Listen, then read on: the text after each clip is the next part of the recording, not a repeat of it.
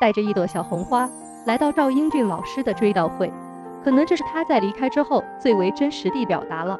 四十三岁的年龄，其实在娱乐圈来说正是一个好的年龄，有更多的才华需要去施展，也有更多的作品给大家呈现。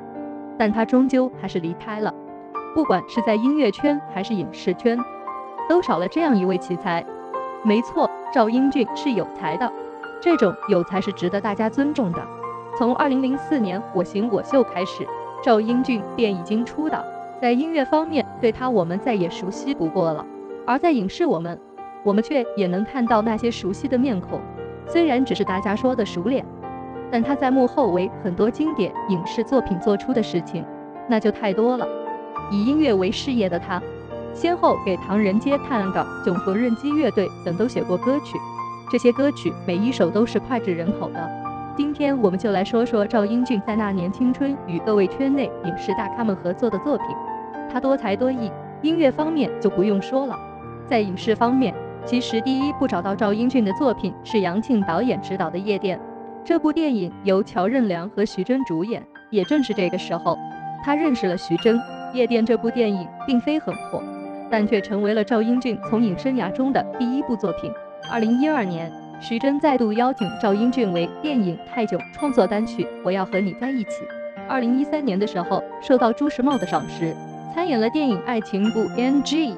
在同年四月推出了《致我们终将逝去的青春》，可能在这些精彩的影视作品中，我们只知道作品的片尾曲或者插曲好听，而对于真正歌曲背后的人，又有谁能够懂呢？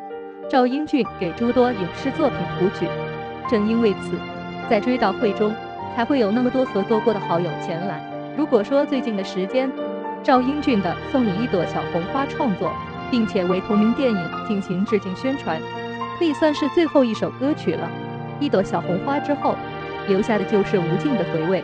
这次前来追悼会的诸多明星都带着一朵小红花，以示对逝者最好的尊重与祝福。曾多次陪伴赵英俊化疗的薛之谦在现场落泪，哭成了泪人。很多人对薛之谦之前都有很大的误会，但他的内心是最为柔软的。再看《送你一朵小红花》，为抗癌电影而作，却忍受着病痛。将这首歌曲推向了大众，在抗癌的面前，我们都说着加油坚持，但唯独加油坚持的是赵英俊。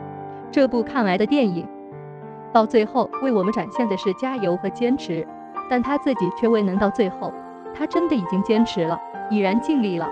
送你一朵小红花成为了绝唱，却不能忘作为一个音乐人最后的敬业。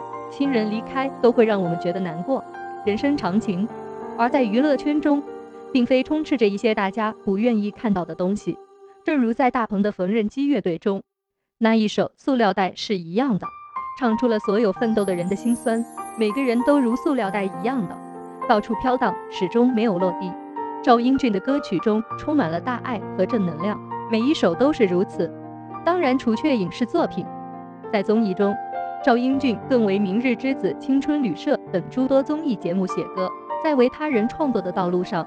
他是一位默默无闻的词人，在影视作品中，他是一位只有熟脸却能带动一场戏情绪的喜剧演员。在他短暂的一生中，他更是留下了很多优质的影视作品。在我们的心中，他是歌者，一个富有灵魂的歌者，值得被尊重。只是天妒英才，总是让他走得这么早。对这位灵魂歌者，作为正在看文的你，有什么想说的？